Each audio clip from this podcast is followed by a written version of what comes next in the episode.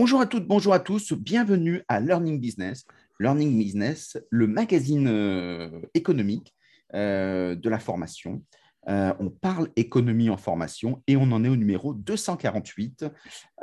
Aujourd'hui, on va aborder un sujet passionnant qui est souvent assez peu abordé parce que tout le monde le considère comme acquis, alors que derrière, il y a des vraies problématiques, il y a des vraies questions intéressantes et on aura un un sujet bonus euh, une fois le sujet traité, euh, grâce à notre invité. Nous allons parler euh, des sites, des sites Internet. Comment est-ce qu'on construit un site? Qu'est-ce qui est important? Est-ce que le site finalement a vocation à disparaître, comme certains le disent, au profit des réseaux sociaux? Comment est-ce qu'on s'y prend? Et quand on veut se lancer, quelle stratégie on doit aborder? Et donc, pour ça, on, a la chance d'avoir Grégoire Noyel, qui est le fondateur de WordPress Paris, et donc cofondateur, cofondateur. cofondateur pardon, de WordPress Paris, et donc euh, qui permet évidemment sur WordPress, hein, donc on, l'a compris, euh, et WordPress qui est le plus, le plus grand euh, support de site utilisé, de répondre à toutes ces questions-là qu'on va pouvoir se poser. Si vous avez d'autres questions, n'hésitez pas à les mettre dans les, dans les commentaires, et puis on transmettra de façon à pouvoir animer dessus. bonsoir Grégoire. Bonsoir Stéphane. Bah, merci d'abord de, de m'avoir invité, je suis très content donc Grégoire Noyel, un cofondateur de, WordPress Paris. Donc ça, c'est important. J'avais une question à, te poser. On rentre directement dans le sujet. Si moi, je veux monter un site, quelles sont les bonnes questions à se poser? Bah, déjà, euh, la première question, ça va être au niveau du budget, parce que c'est vrai que WordPress est un outil qui est très populaire et qui permet une souplesse assez grande au niveau de ce qu'on peut faire et avec quel budget. Mmh. Parce que ça peut être euh, des choses très très simples à mettre en place. Euh, on va dire un budget autour de ouais, 1000, 1500 euros bon, pour vraiment un site très basique. Et puis après, ça peut aller, il n'y a pas vraiment de limite en fait dans, dans le type de projet. Il y a des, euh, donc ça, c'est la première chose. sur WordPress? Oui, il y a pas mal de parties freemium. à Alors pourquoi pas le faire euh, gratuitement? Oui, bien sûr. Il y, y, a des choses, mais après, soit la personne est déjà assez à l'aise avec les outils du web et dans ces cas-là, euh, effectivement, elle peut se débrouiller très seule avec un budget assez réduit, euh, soit elle a quand même besoin d'être accompagnée parce que WordPress reste quand même un écosystème qui, comme tu dis, est, populaire, mais ça veut dire aussi qu'il peut être complexe mm. sous d'autres angles, et notamment parce qu'il y, a y a des outils à foison et on ne sait pas toujours euh, lequel choisir et dans quel sens les installer. Quoi. Donc c'est ça qui est un peu compliqué au début quand on n'a pas l'habitude de l'écosystème. déjà le euh, budget. Oui, il y a le budget. Après, euh, il y a. Euh, alors, quand, quand, je dis budget, ce qu'il faut garder à l'esprit, c'est que c'est toujours évolutif. C'est-à-dire qu'on peut très bien commencer avec un très petit budget et puis faire évoluer après le site. Il faut savoir que le, si j'essaye de comparer WordPress avec une voiture, parce que je trouve que l'image correspond assez bien, on va dire que WordPress, c'est le moteur. Ensuite, euh, la carrosserie, ça va être le thème. Et puis, toutes les options de la voiture, ça va être les extensions. On dit aussi en anglais plugin. Et quand on veut des choses un peu plus, euh, avec des styles un peu plus poussés, on pourrait dire qu'un constructeur de page permettrait de faire ça. Pour euh, avoir ce qu'on appelle dans les voitures les tunings. Donc, tu, tu mets les flammes sur le côté des voitures, des choses comme ça. Voilà. Euh, donc, si on garde ce principe-là. Et est-ce que quand on parle du budget, est-ce que euh, finalement, euh, c'est pour la création ou est-ce que c'est intéressant aussi d'avoir un budget pour le suivi en se disant régulièrement, ça serait intéressant de quelqu'un surveille, voie mes ajustements, il y a toujours des montées en puissance des logiciels. Oui, ou les, ou les mises à jour, parce que c'est vrai que si on on n'a pas forcément cette habitude euh, des outils open source, parce que ça reste des outils open source. Euh, il faut savoir que c'est souvent mis à jour. Quoi. Donc, euh, il y a toujours des phases. l'accompagnement, une fois la création, c'est 1000, 1500 euros. Et, quand on, met sur l'accompagnement dans sur une année, ça coûte combien la louche? Bah, ça, ça peut, ça dépend de la complexité du site, mais on va dire qu'on peut commencer autour de 400 euros et après euh, par an. Euh, et après, ça dépend s'il y a l'hébergement dedans, évidemment. Mais si c'est juste le suivi, on va dire c'est entre 400 et 900 euros par, par an, à peu près. Hein. Parce que plus le site est complexe, et notamment euh, si vous aviez des, choses à vendre en ligne, donc là, dès qu'il y a des boutiques en ligne, c'est toujours un peu plus compliqué. Parce qu'il n'y a, y a pas seulement le site, il y a aussi toutes les API qui se connectent au site. Et donc là, ça ajoute une zone, une, zone de complexité dans les, mises à jour qu'il faut tester. En, général, il y a les sites vitrines, on dit? Oui, oui il y a les sites vitrines et après, on pourrait, notamment pour un centre de formation, vendre certains modules en ligne. Ça, c'est possible. WordPress le permet. Maintenant, il y a des outils qui sont bien matures qui permettent de faire ça. C'est ce qu'on appelle, alors WordPress, c'est la partie CMS, donc Content Management System. Et on a aussi la partie cours en ligne qui est LMS, Learning Management System. Donc, on, a des extensions qui viennent se greffer sur WordPress et qui marchent très bien, hein, qui, qui, sont testées avec des grosses, plutôt des universités américaines en général, parce que c'est là où ils ont été développés. Mais ça commence vraiment à se développer également en France. ça veut dire que si on fait des produits scalables du style des vidéos, on peut mettre ces vidéos directement sur la partie e-commerce de WordPress. C'est ça. Et donc, ça veut dire qu'on peut à la fois acheter, euh, payer, et donc euh, et derrière avoir tout le. Ah, très bien. Alors, on peut. Euh, on peut, enfin, l'outil auquel je pense, qui s'appelle LearnDash, qui est un des plus connus dans, dans WordPress, lui, il a un système de, paiement qui est intégré, mais on peut le greffer si on préfère avec un outil, comme tu disais, e-commerce. Donc, euh, le plus populaire, c'est WooCommerce.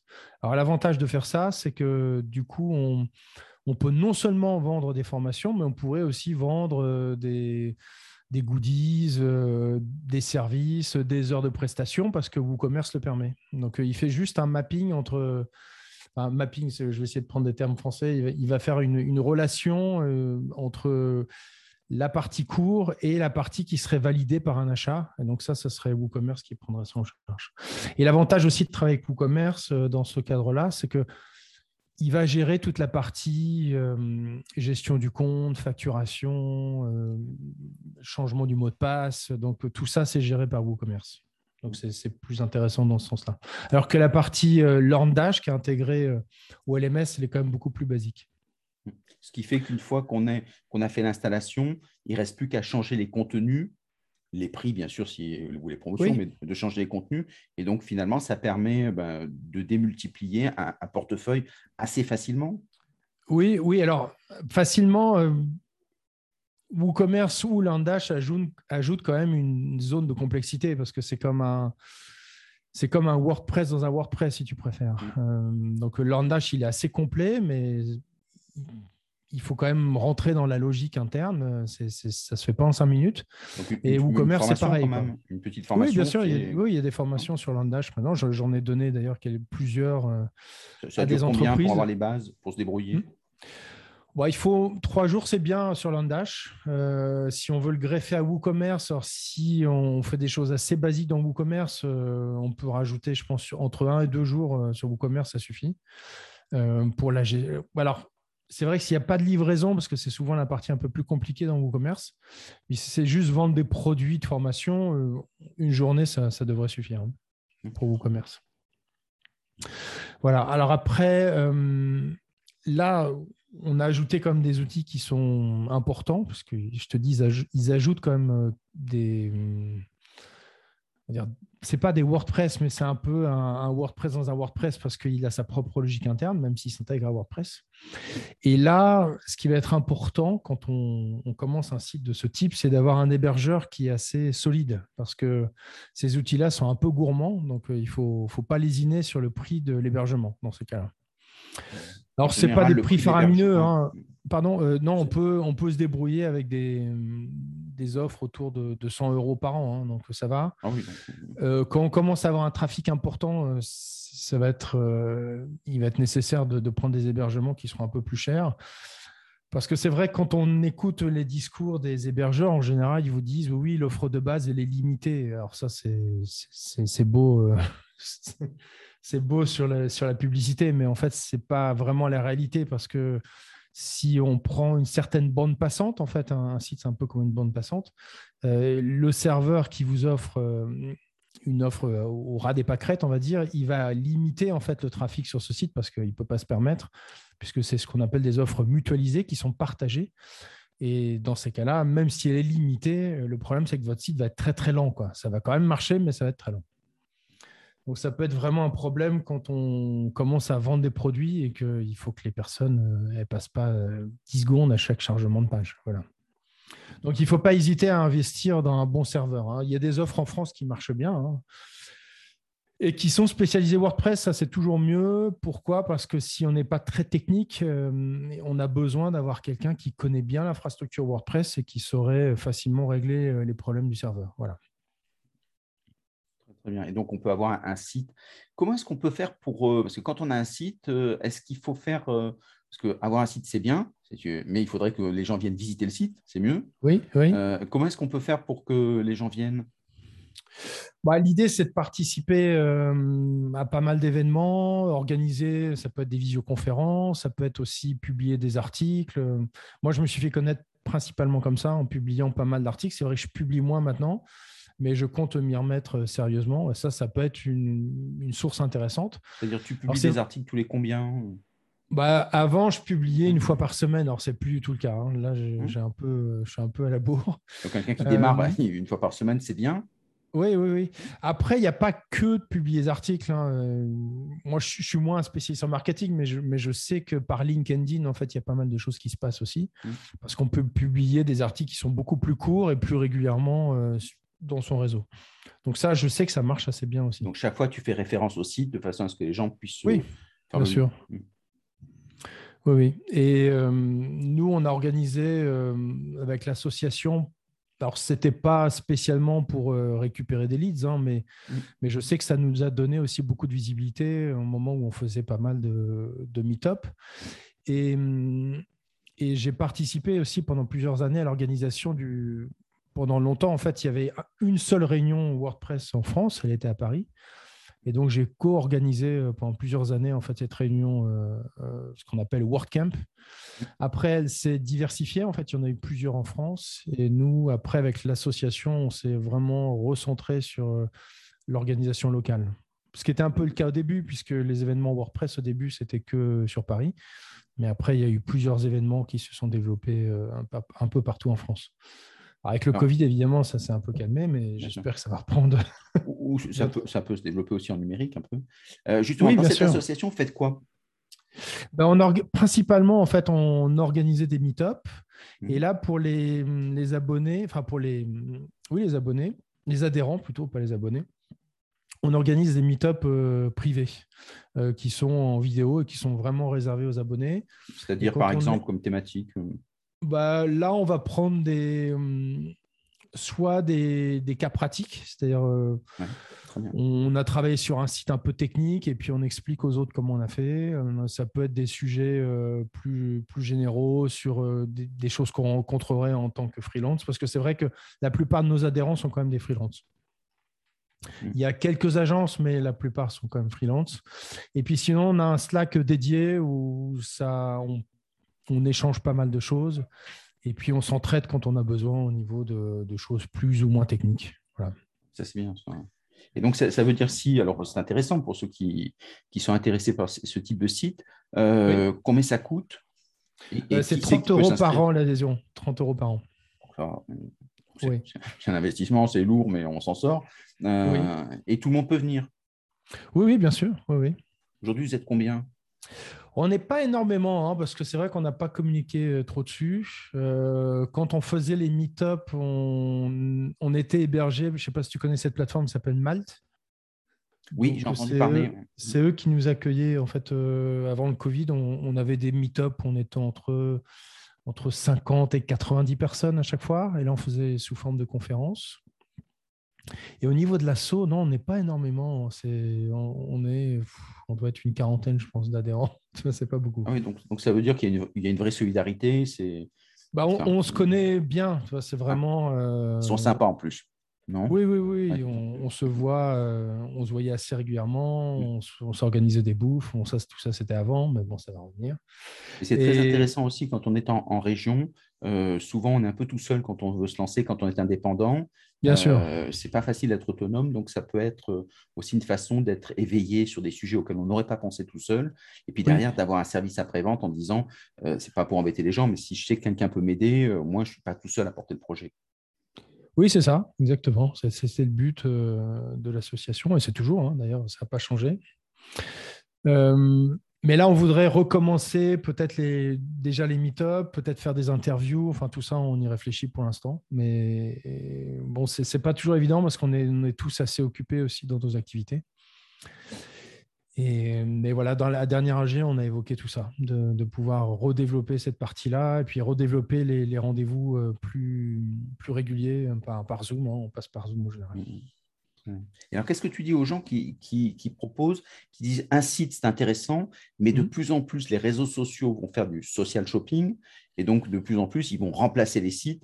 Il vaudra mieux être là où il y a des gens, sur les réseaux sociaux, plutôt que d'être euh, référencé un peu de loin. Et finalement, après, on a toute la difficulté de faire venir les gens sur notre site. C'est sûr. C'est la fin de l'association.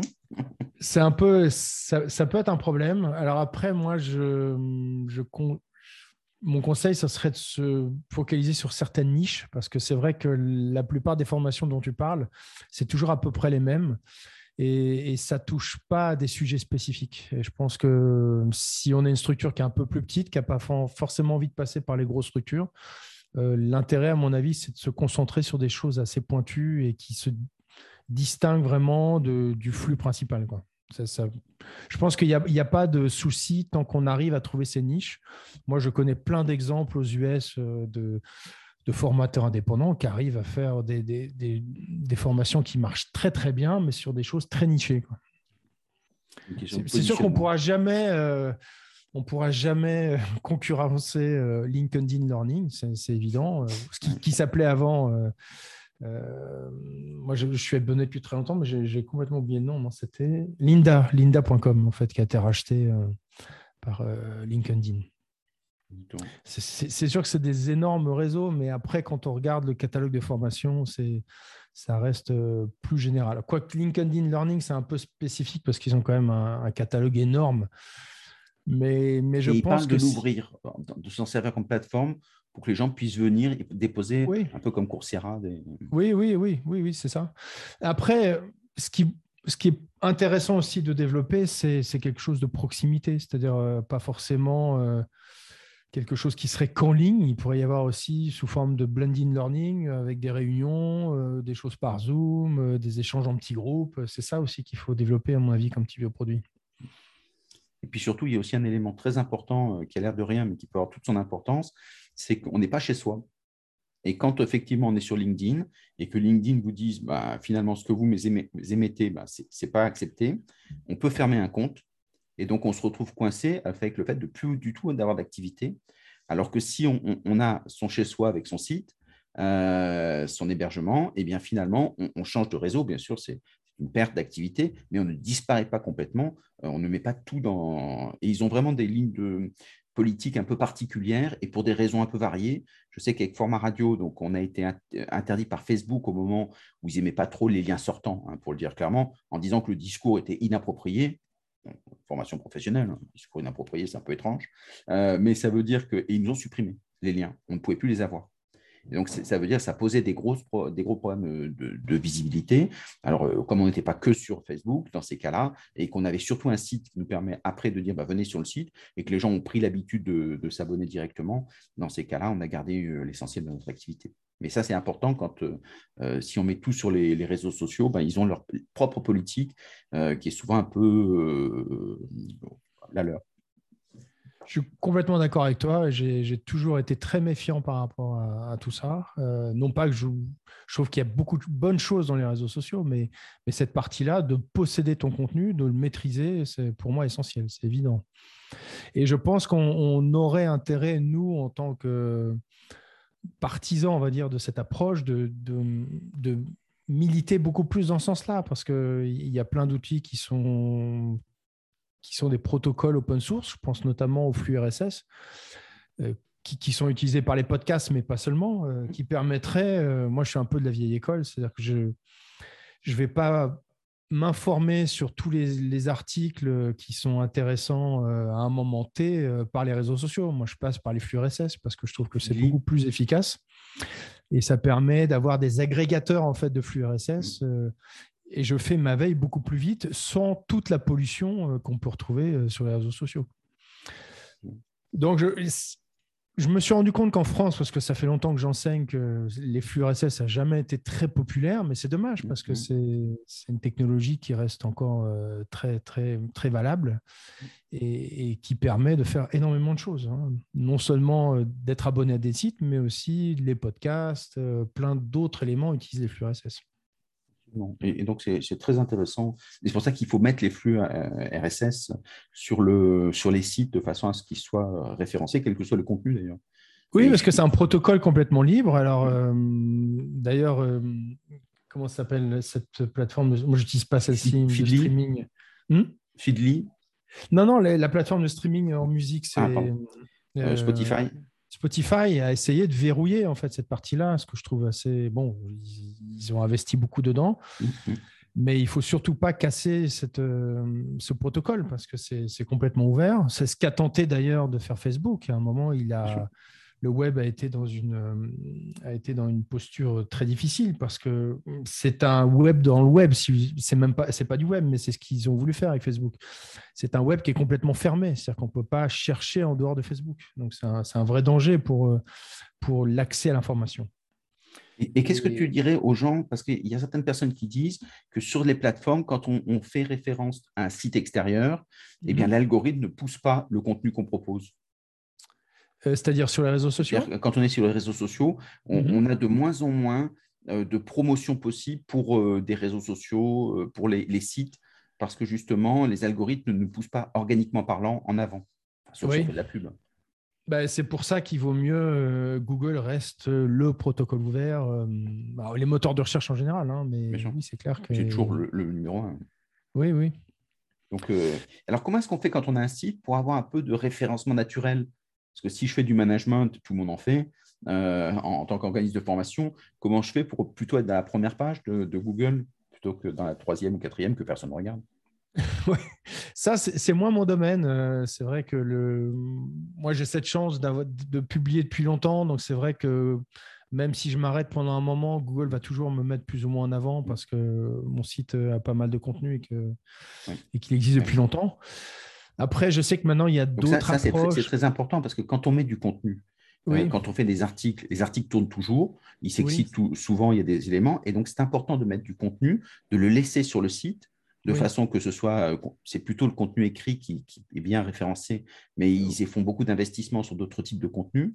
Euh, YouTube est quand même bien, mais ça permet justement de produire du contenu en grande quantité et le laisser sur le site. Oui.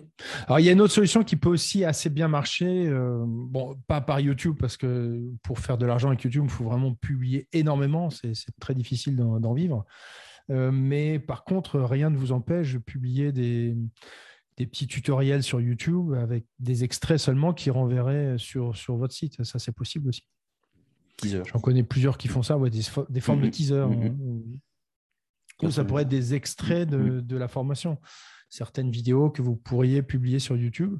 Moi, en général, si je, publie des vidéos euh, sur mon site, donc quand c'est payant, je ne les héberge pas sur YouTube, je les héberge chez Vimeo parce que ça me permet d'avoir beaucoup plus d'options au niveau de à quel endroit je peux l'encapsuler ou pas. Et puis j'ai de la visibilité et c'est beaucoup plus facile à gérer en fait, en tout cas, hein, dans Vimeo.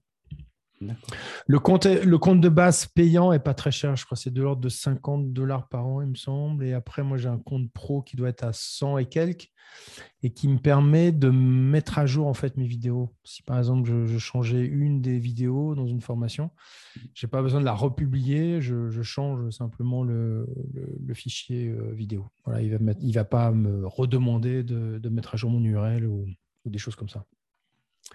Bien. Donc, si on reste un, peu sur le site avant d'avoir avant le bonus, euh, c'est le, le, fait de dire que pour avoir un site original, euh, comment est-ce qu'on peut faire pour créer un univers euh, sur un site?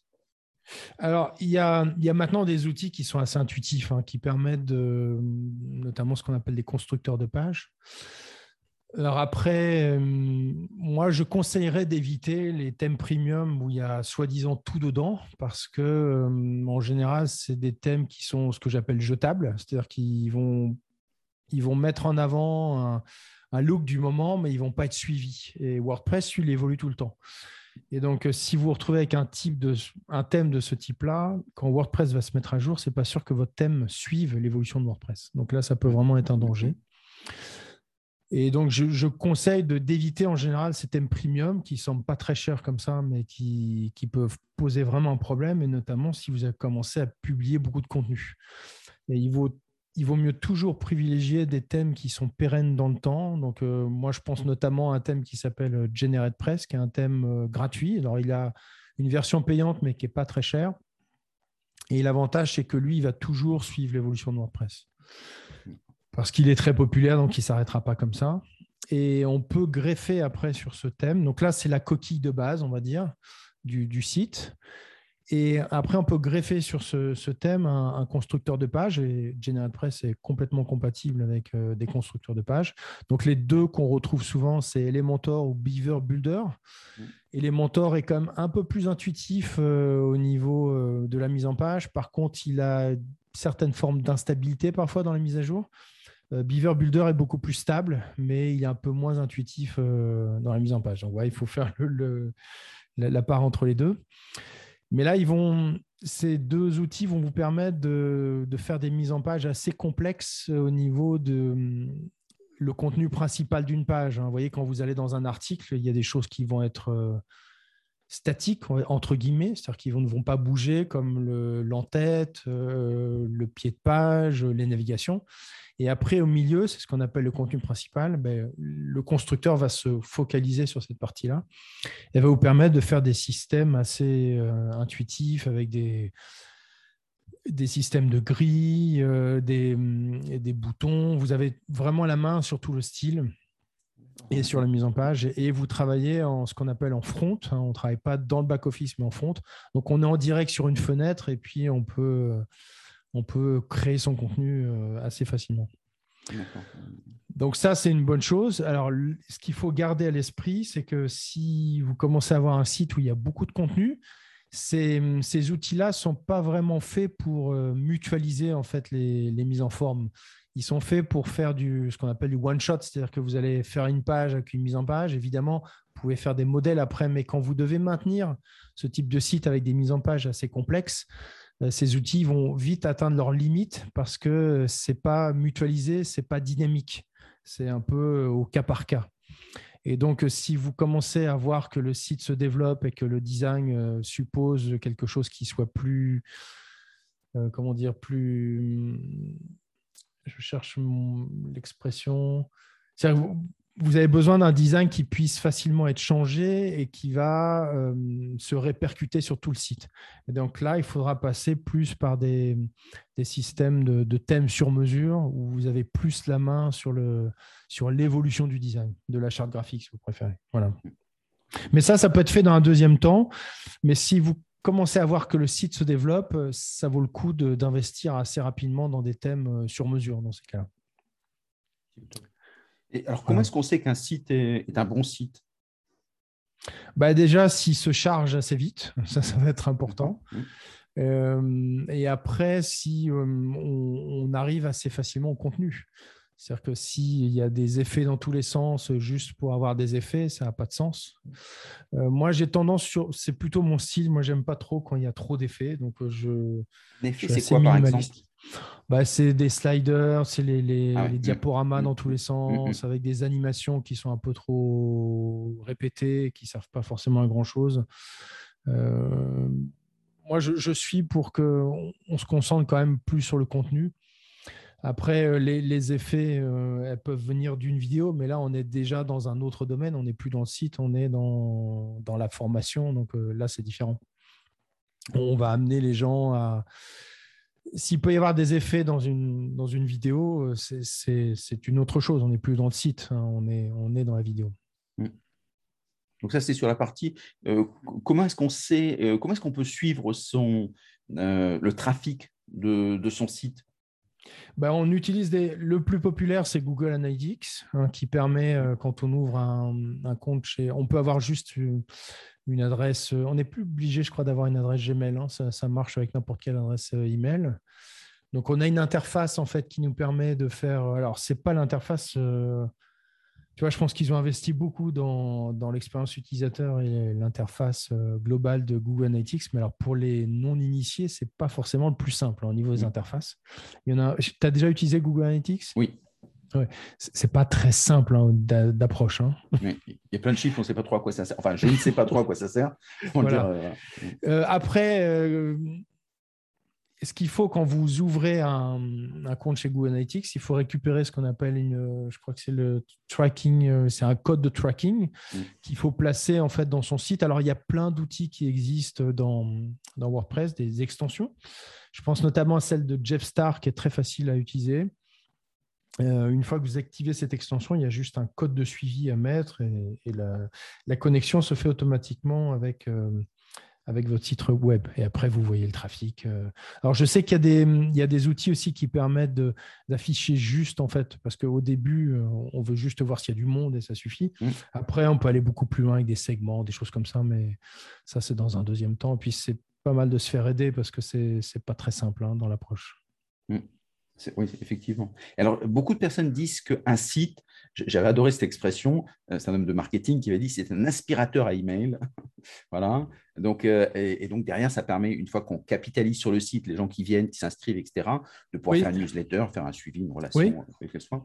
Donc, comment, est-ce qu'on fait pour, pour avoir des, des mails en masse? Ben, là, quand on commence à partager du contenu, c'est une des stratégies. Hein. Quand on commence mm. à partager du contenu gratuit, euh, on peut inciter les gens à s'inscrire pour qu'on puisse envoyer de temps en temps des, des, des, contenus, euh, des mini-formations, on va dire, par email, parce qu'il ne mm. s'agit pas de faire des choses trop longues hein, dans les mails. Donc ça, ça peut être une solution. Après, on peut aussi envoyer des, des mails à des gens qui seraient déjà inscrits sur le site. Alors moi, j'utilise pas mal un outil qui s'appelle Zapier, hein, qui permet de faire des automations. C'est-à-dire qu'on peut mettre des systèmes en place où, par exemple, si euh, la personne s'inscrit à une formation, eh bien, on va l'ajouter automatiquement à une liste, euh, une liste dédiée. Et après, dans les outils de newsletter, on a des systèmes de segments. C'est-à-dire qu'on pourrait euh, automatiquement lister les personnes qui, ont suivi une ou une formation. Et donc, euh, du coup, on va, on va cibler euh, un peu mieux les, les envois de mails. Alors, moi, j'utilise principalement MailChimp, mais il y en a d'autres. Pourquoi j'utilise MailChimp? Parce que bon, c'est vrai qu'il y a. Hum, l'interface est en anglais, alors ce n'est pas forcément le plus simple pour les, les francophones, mais euh, l'avantage de MailChimp, c'est qu'il y a beaucoup d'outils en fait, qui se sont développés autour de MailChimp et, et il est vraiment compatible avec WordPress. Donc, c'est pour cette raison principalement que j'ai pris MailChimp. Alors, il y a de plus en plus maintenant du tutoriel en, français euh, dans MailChimp. Il commence à s'ouvrir un peu. Mais il faut garder à l'esprit que l'interface en fait, pour créer la newsletter, elle est quand même en anglais il y a euh, d'autres, euh, Sandy Blue. ouais, Sandy Blue. Ils sont pas mal. Après, il n'y a pas forcément les. Notamment, je pense à Zapier, euh, il y a quand même des, des, choses incroyables qu'on peut faire. où on peut... Zapier, c'est ce qu'on appelle un, connecteur de web service, c'est-à-dire qui va permettre à des outils en ligne de communiquer entre eux en fonction de, les triggers en anglais, on dit c'est les déclencheurs, en fonction de certains déclencheurs, soit euh, la personne achète un truc, euh, mm. soit elle s'inscrit, soit elle a fini un cours. Et LearnDash dont je parlais, donc il y a un LMS qui se greffe à WordPress, euh, lui il a une API qui est très très complète avec Zapier et qui permet de, de faire des choses assez poussées sur si la personne a fini son cours, on peut lui envoyer un truc, enfin on peut faire plein de choses automatiquement et facile de prise en main? Euh, Quoi, Zapier? Oui, Zapier. Oui, Zapier, c'est assez simple parce que c'est des. C'est un peu. Je ne sais pas si tu as déjà fait des playlists dans iTunes ou. Oui. Eh ben, c'est un peu le même système. C'est-à-dire, c'est des, des, briques en fait, qu'on emboîte et on ajoute des conditions, mais, mais l'interface est assez bien faite. On se retrouve assez facilement. Et puis, de toute façon, on trouve des tutos euh, de tout ça. Oui, oui, oui. Sur Zapier, il y a, il y a plein de choses en ligne maintenant. Donc, c'est très bien. Donc, on voit effectivement qu'il faut s'investir dans, euh, dans, les, dans les sites. Euh, le bonus, puisqu'on arrive vers la fin de notre émission, mhm. euh, donc le bonus, justement, c'était une très très belle expérience, le lab de West France. Donc, est-ce que tu peux nous parler de cette expérience qui a des conséquences très intéressantes pour les mhm. contenus en formation? Alors, ce lab, en fait, j'ai formé les, les, équipes Ouest France il y, a, il y, a, plus de dix ans. euh, quand ils ont commencé à ouvrir euh, des labs euh, autour du web, parce que bon, à la base, ils sont évidemment plutôt print, même s'ils avaient déjà des sites web, mais ils voulaient aller un peu plus loin, ils voulaient aller plus dans l'expérimental. Et puis j'ai gardé, j'ai formé pas mal de monde et j'ai gardé plusieurs contacts là-bas. Et, et, donc là, avec cette idée du lab présidentiel, ils voulaient alors j'ai été un peu surpris parce que c'est quand même une énorme structure, hein, West France. Si je précise, euh, euh, parce que lab présidentiel, euh, ce lab, il sert à quoi donc de présidentiel?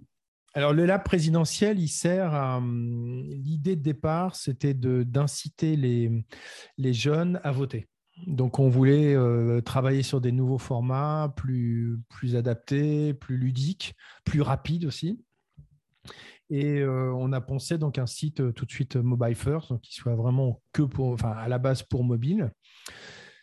Et alors, ce qui était surprenant, c'est que, et pour l'expérience, c'est ça aussi qui était intéressant, c'est qu'ils ne voulaient pas travailler avec une agence, en fait. Ils voulaient vraiment un freelance. Ils voulaient quelque chose de très agile au niveau de la mise en place. Et alors, ce qui était étonnant, c'est que je, même si j'étais payé par la, DSI, donc la, branche informatique, euh, mon boss, c'est quand même un, rédacteur en chef. et donc, euh, j'étais euh, en train de concevoir le site directement dans la grande salle de rédac. Et j'ai été plusieurs fois là-bas et on avait régulièrement des rendez-vous. Mais c'était très, très léger comme rendez-vous. C'était, on se voyait 5-6 minutes, euh, on, mettait, on pensait à certaines choses et puis on, l'implémentait euh, en direct. Euh, là où dans, ça a dans, ces petits, dans, ces petits, formats, le fait de créer déjà ces formats, alors c'était des mm. formats du style vidéo. Alors il y avait vidéo, beaucoup de podcasts. Alors les vidéos c'était des formats verticaux, donc vraiment à logique story. Quoi. Donc il y, a, mm. il y a des stories. Ils utilisent un outil qui s'appelle Join euh, qui permet de créer assez facilement des stories en ligne. Et là, l'avantage de Join, c'est qu'on n'a pas besoin, on peut l'envoyer sur euh, Insta ou d'autres services, mais on a aussi des URL dédiés qui nous permettent de, pouvoir le mettre directement dans son site. On n'est pas obligé de passer par Avec toujours, comme tu l'évoquais, cette, euh, cette volonté d'indépendance, parce que pour eux, c'est très important. Ouest France un des rares journaux à posséder 100% de son capital. Et pour eux, c'est vital d'être complètement indépendant dans la publication de contenu. Donc, c'était les journalistes, les, pigistes qui produisaient? Oui, alors moi j'étais vraiment avec la branche des journalistes qui travaillent sur les, nouveaux médias, hein. donc euh, que ce soit les stories, euh, les podcasts, les. Donc, ils avaient des bases. Oui, oui, ils étaient tous euh, même expérimentés. Hein. C'était vraiment. Donc évidemment, les contenus, ils n'ont ils pas eu de problème pour produire des contenus. Hein. Ça, c'est venu très vite. Et puis, même si au début, on ne voulait pas du tout être référencé euh, dans les moteurs, ce n'était pas le but. Ce n'est pas, pas un site qui est payant, il est complètement ouvert. Euh, ben, on a très vite été référencé parce que euh, je pense qu'on a été vite repéré sur tous les contenus qu'on mettait en ligne. J'aurais fait une structure. Donc on va sur le site de West France oui, quand on va sur le site de West France, c'est le Lab 2022. Euh, Ils le mettent quand même pas mal en avant maintenant. Ou le Lab présidentiel, en fait, on le retrouve assez, assez rapidement. Et, et, il y avait aussi une volonté qu'on puisse facilement naviguer dans les contenus. Donc, euh, il y a, et ça, c'était une expérience intéressante. C'est-à-dire que depuis l'accueil, on peut quasiment lancer tous les contenus. On n'est pas obligé d'aller dans des pages intermédiaires. Donc, moi, j'ai fait un système où on, on court-circuite en fait. C'est le truc classique quand on va dans un site, c'est on voit une grille d'articles ou n'importe quel journal, on clique sur la petite vignette et puis on arrive sur l'article complet. Mmh. Bah là, comme c'est des contenus plus multimédia, finalement, je lance le lecteur quand on clique sur le visuel et on n'a pas forcément besoin d'aller sur cette page intermédiaire. Mmh. donc c'était cette volonté aussi d'accessibilité. Euh, une ergonomie qui est différente. Oui, qui est différente. Voilà. Et alors, résultat, les jeunes, ils sont venus ou pas? Oui, oui, ça, ça plaît beaucoup. Il y a, il y a plein de, jeunes qui disent on a l'impression qu'on est sur Insta, tout ça. Donc, oui, ça marche. Hein. Tous les jeunes comprennent assez vite euh, le système. Et puis, on a installé il y a, il y a deux semaines un comparateur de, de programmes. Donc, ça, ça plaît euh, pas qu'aux jeunes d'ailleurs, à tout le monde. Euh, parce que c'est mobile, parce que ça marche bien. et alors là où ce qui, ce qui était un peu particulier, c'est que moi, je travaillais dans ce cadre-là avec des data journalistes. Et donc, il ne s'agissait pas de les mettre forcément dans WordPress, parce qu'ils travaillent beaucoup avec des gros fichiers Excel, toutes les données sont centralisées dans les tableaux. Et donc là, le système de comparateur de programme, en fait, c'est un énorme fichier Excel avec euh, tous les candidats et les, promesses. Ils appellent ça des promesses, mais en fait, c'est les, les, Oui, on peut dire que c'est des promesses hein, de, programme. Et donc, euh, je fais ce qu'on appelle un mapping, en fait, avec ce, fichier Excel et ça, ça, génère tous les contenus euh, dans WordPress. Donc, on peut faire ça, en fait. Il y a plein d'outils qui le permettent. Alors, évidemment, ça, c'est des développements qui ne pourraient pas marcher avec des constructeurs de pages. C'est des développements sur mesure. Mais l'avantage, c'est qu'on a cette malhabilité euh, avec WordPress qui permet d'assez rapidement construire des. Parce que dans WordPress, maintenant, on a un système de. je pense tu utilises le nouvel éditeur euh, Gutenberg?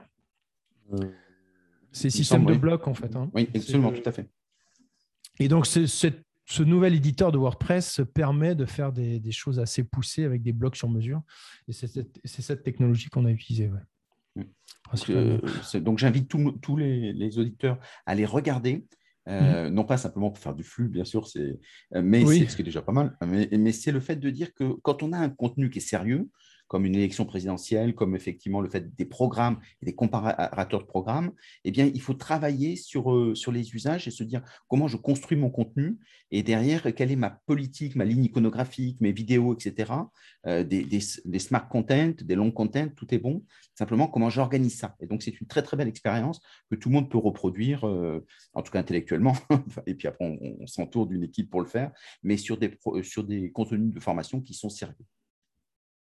Oui, moi, ça me donne beaucoup d'idées, même pour mes formations après, parce qu'il y a, il y a beaucoup de, de contenus qui sont, qui sont très ludiques et, très bien pensés. Dans, en une minute, ils arrivent, arrivent à passer un concept euh, qui, à la base, est, qui pourrait être un peu ennuyeux. Quoi. Donc, mm. c'est gagné. Pour ça, c'est vraiment une réussite. Exactement. On arrive à la fin. Merci, euh, Grégoire. Grégoire Noyel. Euh, c'était passionnant. Si on veut te, voir, te suivre, te connaître, euh, aller plus loin, comment est-ce qu'on fait? Ben, J'ai mon site donc euh, principal grégoirenoyel.com. sinon sur Twitter c'est Grégoire Noyel. LinkedIn c'est pareil. Qu'est-ce que j'ai encore? Facebook non j'ai plus. Globalement, c'est ça. Euh, oui, c'est Twitter ou LinkedIn ou sur mon site. Euh, sinon, notre association, donc c'est WP Paris. Euh, et on, va réorganiser en fait des, meet-up, mais plus en, visio, voilà, principalement. Très très bien. Ben, merci beaucoup, franchement. Et puis sinon, n'hésitez pas à me contacter, je retransmettrai. merci Grégoire Noël. À très bientôt à tous. Bye bye. À très bientôt. Merci.